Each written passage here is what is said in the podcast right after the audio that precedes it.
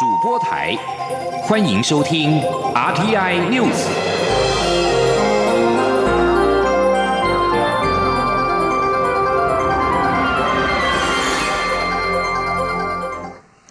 各位好，我是李自立，欢迎收听这一节央广主播台提供给您的 RTI News。中共军机今天又来侵扰，国防部公布的资料显示。解放军歼十、歼十一机和歼十六等多架战机超过了海峡中线，轰六跟歼十六等军机则是进入了我西南空域活动。国防部表示，国军派遣空中巡逻机紧急起飞等兵力应对，透过广播驱离，防空飞弹也全程追歼。美国国务次卿克拉克访台，牵动台海情势。中国外交部除了严批美国违反一中原则跟中美三个联合公报，并称中方将根据形势发展做出必要反应。对此，总统府发言人张敦涵今天表示，中国近来在台海跟区域周边各种的军事挑衅行为，无异于中国的国际形象，呼吁中国要自我克制，国军跟国安单位都均有掌握，请国人放心。张敦涵也强调，中国作为区域的一员，有责任为区域的和平稳定努力，而不是成为区域单方面的挑衅者。美国国务院主管经济成长、能源跟环境次卿克拉克率团来台访问，外交部长吴钊燮今天下午在台北宾馆会晤访问团。外交部在会后表示，克拉克传递了美国政府力挺台湾的立场，双方并就台美关系交换意见。外交部发言人欧江安说：“双方针对台美关系的各项议题以及未来的合作项目，深入的交换意见。克拉克刺青此次率领的国务院的高阶的官员率团来台湾，传递美国政府一贯支持民主台湾的立场。外交部由衷的感谢美国政府以及克拉克刺青对于台湾的鼎力支持。”外交部强调，台湾作为美国在印太地区的紧密伙伴。将持续在互信互利的良好基础上，深化台美全球合作伙伴关系。美国国务次卿克拉克今天在下榻的台北万豪酒店，也和行政院副院长沈荣金、经济部长王美花以及外交部长吴钊燮等人会谈。经济部表示，经济跟商业对话的相关时程、议题、形式还在积极的磋商中。上午双方的会面是为将来的对话做准备。蔡英文总统今年晚间则在官邸宴请美方代表团，促进双方的合作情谊。克拉克此行是台美一九七九年断交以来访台层级最高的现任国务院官员。立法院今天正式开议，并邀请行政院长苏贞昌针对放宽美猪美牛进口进行专案报告。苏贞昌指出，二零一二年之前，国际对莱克多巴胺没有规范，当时。美国牛肉因为狂牛症的问题引发社会疑虑，他确实对于含来剂美猪跟美牛有所保留，但是在二零一二年国际食品法典委员会安全容许量的标准出炉之后，当时他担任民进党主席就表示将同意台湾采取国际标准，严格监督政府，守护国民健康跟保护畜牧产业。苏仁昌强调，台湾开放美猪三十年。但是台湾的猪肉仍占九成以上，欲请国人放心，政府对于养猪产业的保护用心用力。记者刘玉秋的报道。立法院十八号开议，邀请行政院长苏贞昌就放宽美猪美牛进口进行专案报告与被质询。国民党立委蒋万干执行时引用农委会在二零一六年送到立法院委员会的书面报告，认为民进党过去不仅反对瘦肉精肉品进口，甚至期盼美方接受台湾人禁止含来剂的美猪进口，并要求美国厂商提供不含来剂猪肉。而现任农委会主委陈其仲就是当时的副主委。蒋万安指出，苏贞昌声称时间环境改变是国民党政府过去开放含来剂的美牛进口，但蒋万安认为，国民党政府过去仅开放三十个月龄以下的美牛，而民进党政府明知国人大量食用猪肉，却仍让台湾人民吃瘦肉精猪肉，批评民进党双重标准，呼吁民进党不要欺骗人民。苏贞昌则不甘示弱，访问蒋万安过去在美国时是否曾吃美猪美牛，两人会。此唇枪舌战。苏仁昌强调，台湾开放美猪进口多年，台湾猪肉很有竞争力，他有绝对信心。你在美国吃美国牛肉吗？我吃美国牛肉，我不会每天吃。啊，你有吃美国猪吗？院长，我现在咨询你，我问你，你就不敢回答嘛？我当然吃，但是我不会。难吃，所以院长，你你有出事吗？我不会吃猪肉。哦，吃这么多的美国猪肉，所以院长，我告诉你，对啊，台湾人不喜欢吃美。台湾人吃猪肉啊？对，所以台湾的猪很有竞争力。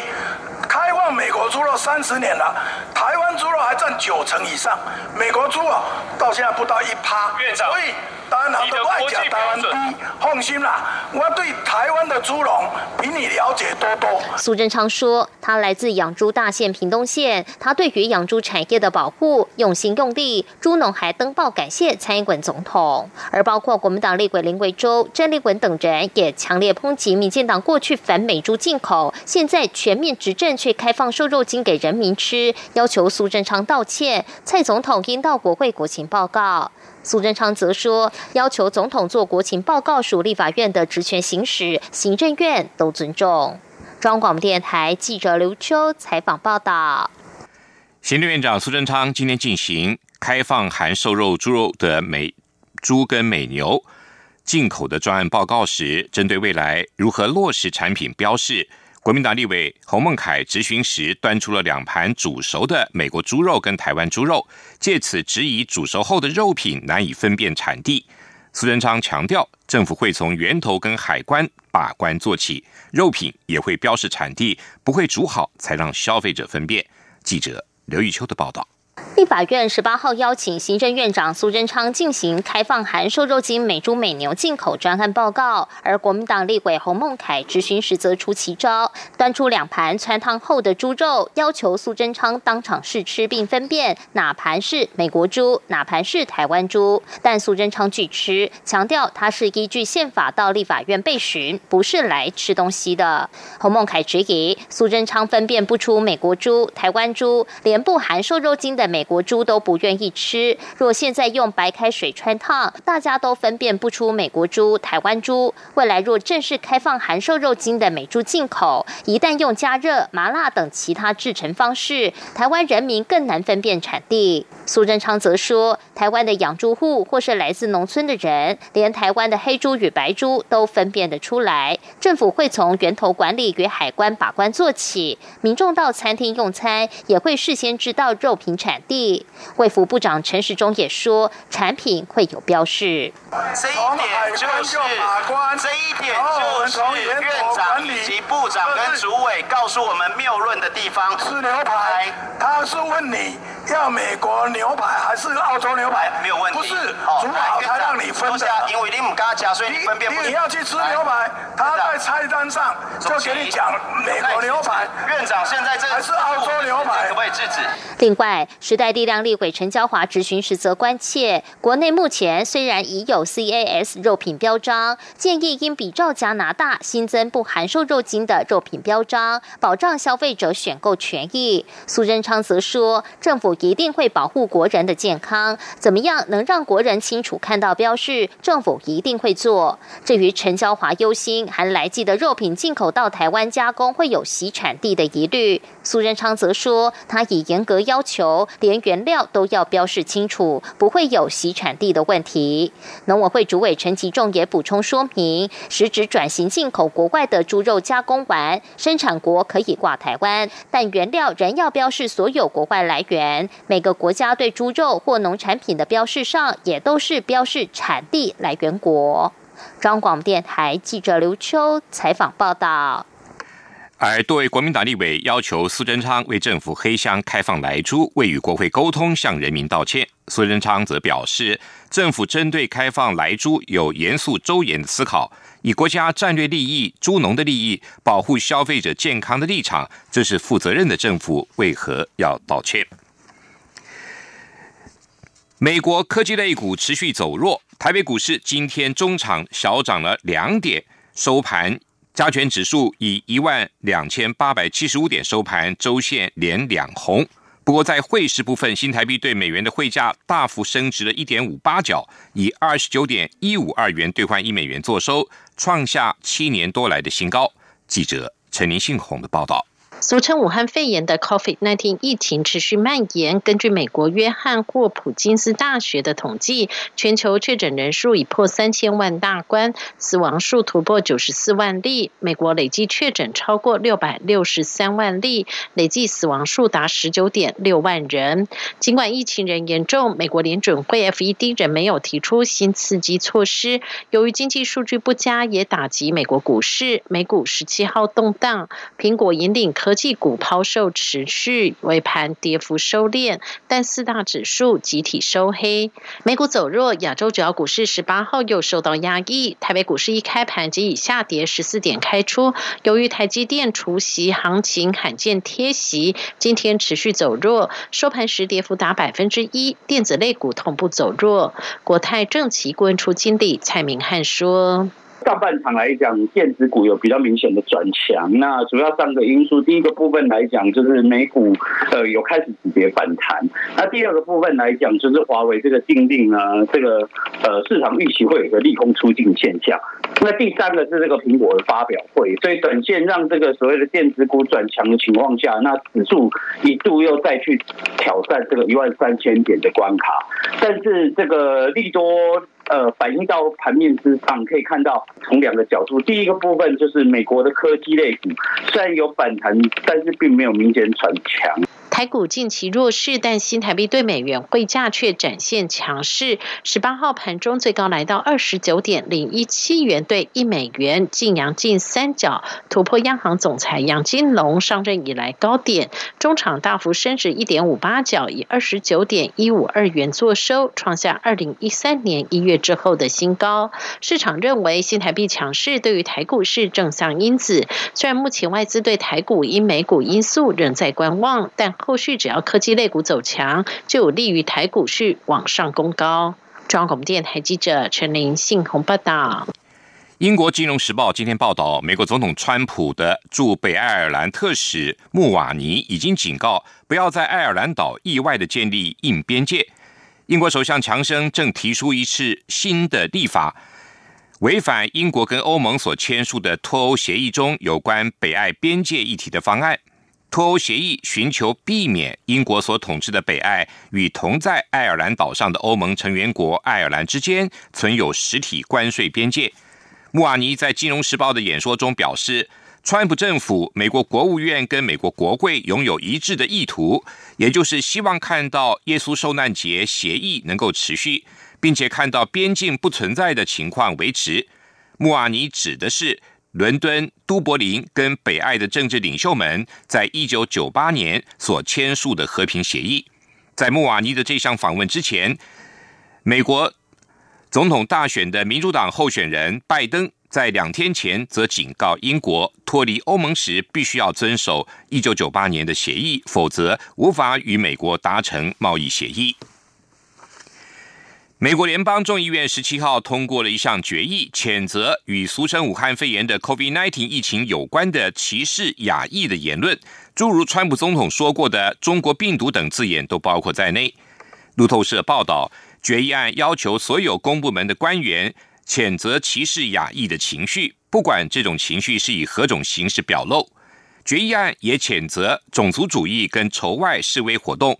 呼吁执法机关调查所有形式的仇恨犯罪。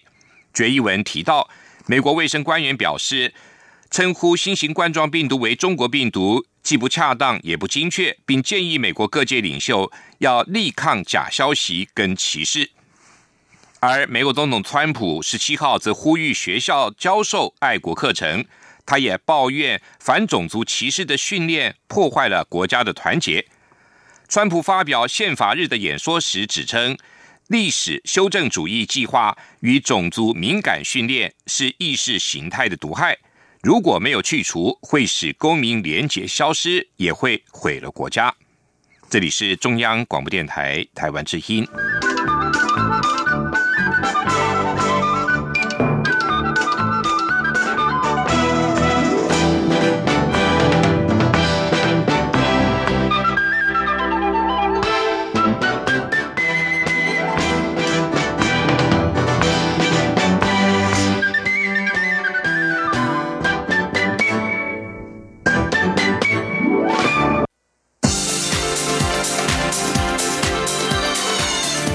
是中央广播电台台湾之音，欢迎继续收听新闻。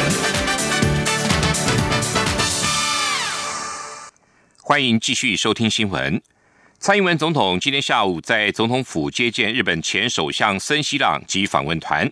总统在致辞时特别感谢森喜朗抱病二度访台，并表示森喜朗为前总统李登辉写的悼词令人感动。就如他所说，他和李登辉的友情一定会确实传承给下个时代，让台日友好关系更加巩固。记者欧阳梦平的报道。日本前首相森喜朗在上个月曾经来台吊唁过世的前总统李登辉，这次访台前虽然不慎摔伤，仍抱伤再度率团来台，将出席明天举行的李登辉追思告别礼拜。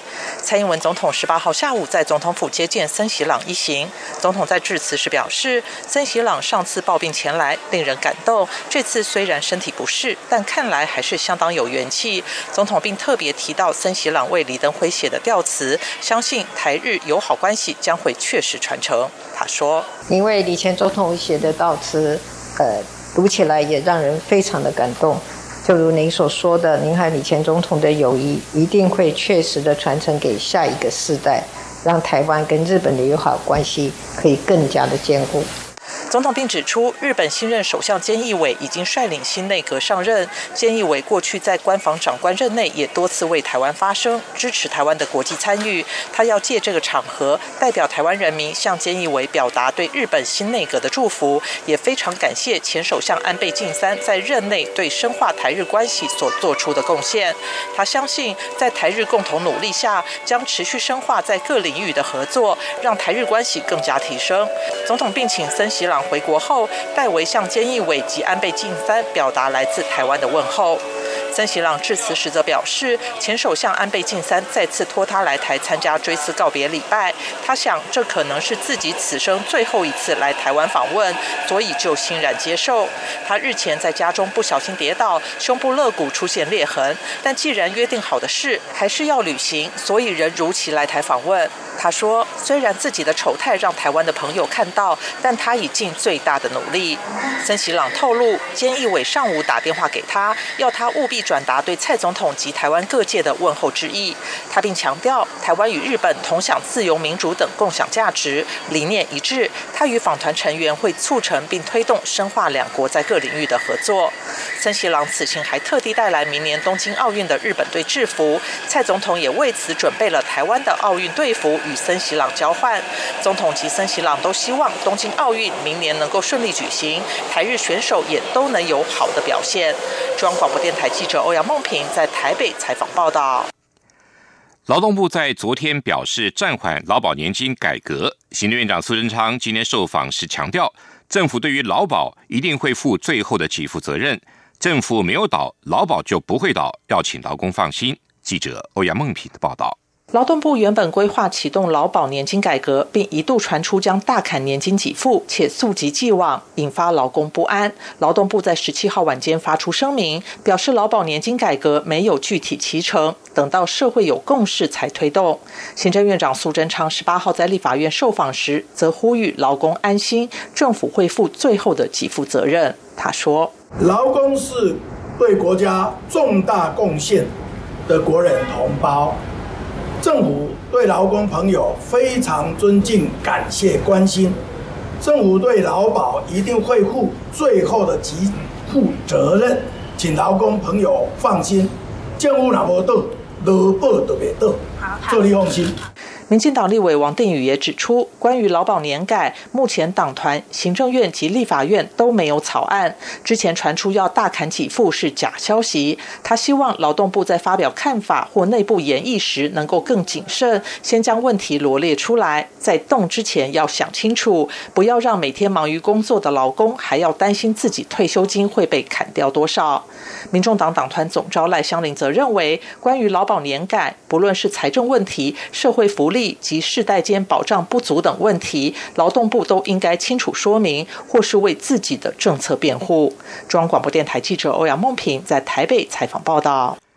为了提升清除基隆港水域勒色的能量，台湾港务公司基隆分公司特别向法国采购了最新型的多功能清洁船，不仅具有自动捞除垃圾的功能，还拥有油污水自动油水分离回收功能，并且可以迅速的处理水域的油污染事件，降低生态的冲击。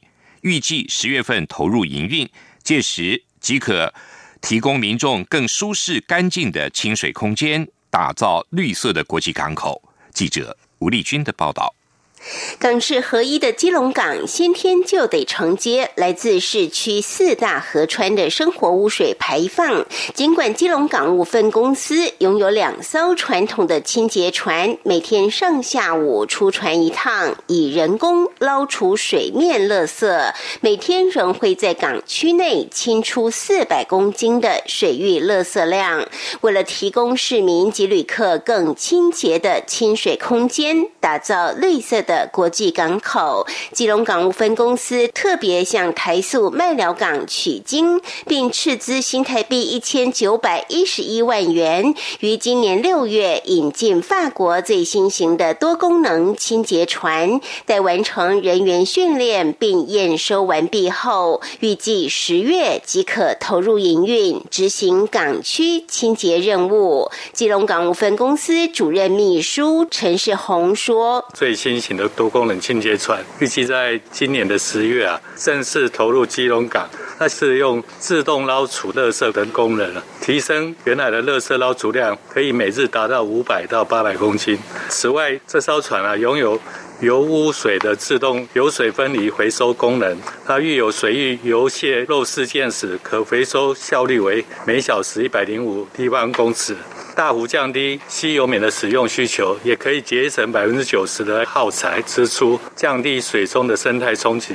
此外，新型的多功能清洁船还可支援强力水柱喷洒化油剂、水中曝气及燃油锁拖带等。若发生一大片三平方公里的油污为例，只需一小时内即可迅速清理干净。目前，基隆港也规划明年中。再引进第二艘，同时汰除现有老旧清洁船。此外，多功能清洁船也特别加装扩音设备，并考虑采用垃圾车播放音乐模式，除提醒港区作业船只回避，也可吸引民众关注港区清洁船作业，为港区注入新的活力。中央广播电台记者吴丽君在台北采访报道。台湾高龄人口逐年增加，失智症人口也快速成长。政府积极推动失智友善社区，让失智者能够融入社会。台北市联合医院总院长黄胜坚也强调社会处方间的重要性。记者刘品希的报道：每年九月是国际失智症月，根据卫福部统计，台湾六十五岁以上长者每十二人就有一位是失智者。八十岁以上，每五人就有一位。全台失智人口快速成长，已经超过二十九万。为了建立失智友善的社会，让民众有正确的认知，台北市联合医院在台湾科学教育馆举办“欢迎来到我的脑，共度一场陪伴失智的创龄旅程”展览。失智者不但是相片中的主角，也有失智者当起摄影师，以他们的视野拍下眼中的家人及医护照顾人员。展览中还有失智者在生活起居中的声音，让大家可以看到失智者的生活样貌。卫福部国健署社区健康组长罗素英受访表示，国健署积极推动失智友善社区，让失智者在社区中能够有尊严自主的生活，同时也让照顾者获得支持性的协助。他举例，有些失智者可以在社区图书馆服务，甚至有些年轻的失智者可以继续从事本身的专业工作，与社区共荣。他说。所以像呃，为什么有一些餐厅它是它是可以来做有有些他年轻其实就是主厨的哦，那他可以来做呃厨师的工作，有些可以当服务，有些可以当呃他的那个相关的呃这些像讲故事啊，或者是像咖啡他的经营咖咖啡厅的时候，也可以让家属。跟他有一个成就感，那他也会觉得这个对他的生命价值是很有意义。那透过这样的互动当中，其实也让呃社会的各界知道说他是有实质贡献，他不是被照顾着。台北市立联合医院总院长黄胜坚受访时则说，在快速老化的社会，失智已成为常态。在照顾失智者的历程中，不该只看到病，而是要看到病人。如何让失智者融入生活、生命中非常重要。医界特别强调，要透过社会处方间，向世代失智家人一起听音乐会、看博物馆，也必须建立更多社区预防与支持体系。央广记者刘品熙在台北的采访报道：癌症是国人健康的头号杀手。中华民国大肠直肠外科医学会参考国际的指标，推出了六大指标，来提供给癌友们做参考。记者刘品熙的报道。日前，卫福部公布最新国人死因统计，癌症连续蝉联榜首，长达三十八年，可见癌症为国人健康最大杀手。癌症患者的预后表现与颜值息息相关，颜值高恐造成营养不良、并发症等发生几率，进而影响存活率跟存活时间。以国人最常见的大肠癌为例，每两人就有一人正在发炎。为此，中华民国大肠直肠外科医学会特别参考欧洲临床营养与代谢学会所推荐的颜值公式，再结合常见的临床症状，推出颜值实体卷，协助癌症患者简单判断自身发炎风险等级。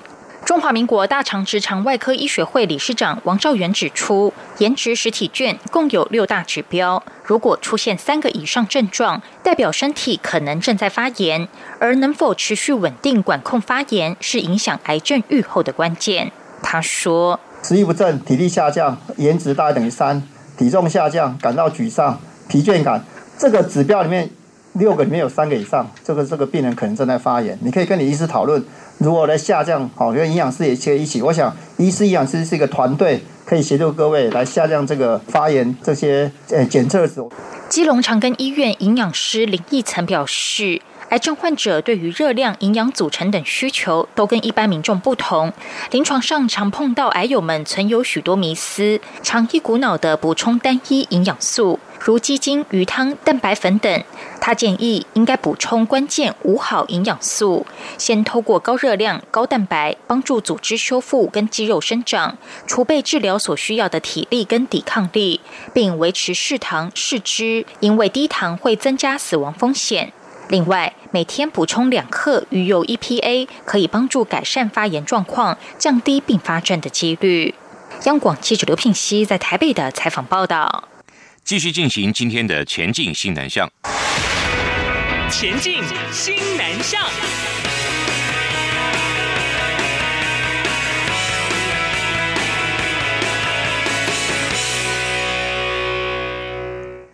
第八届新加坡华语电影节十月开幕，播放三十三部脍炙人口的作品，包括十二部台湾电影。新加坡华语电影节过去多在四月或者五月初举行，今年受到 COVID-19 疫情影响，延后到十月二号到十一号。华夏风情画的系列共播出十六部电影，其中有《大鳄》《菠萝蜜》《下半场》《三天两夜》《江湖无难事》《我的灵魂是爱做的》那个我最亲爱的陌生人等七部台湾电影。华流短片展系列推出了九部作品，其中放映台湾电影有《金鱼》跟《大吉》。全球 COVID-19 疫情未见趋缓，手摇饮的市场靠着外送助攻，明显的复苏。旗下有日出茶太六角集团，上半年仍然开出了五十个店，多位在印尼。雅明 KVT 也加深了在马来西亚的布局。六角国际手摇饮事业。在东南亚稳健复苏，归功于外送服务在疫情之后快速的扩张。管理阶层预期，未来三到五年营收将会年复合成长百分之二十到二十五。疫情扩散使得六角集团全球的展店放缓，但是六角仍在上半年开出了五十间日出茶太的新店，其中百分之八十位在印尼，维持年增加百分之三十五的展店速度。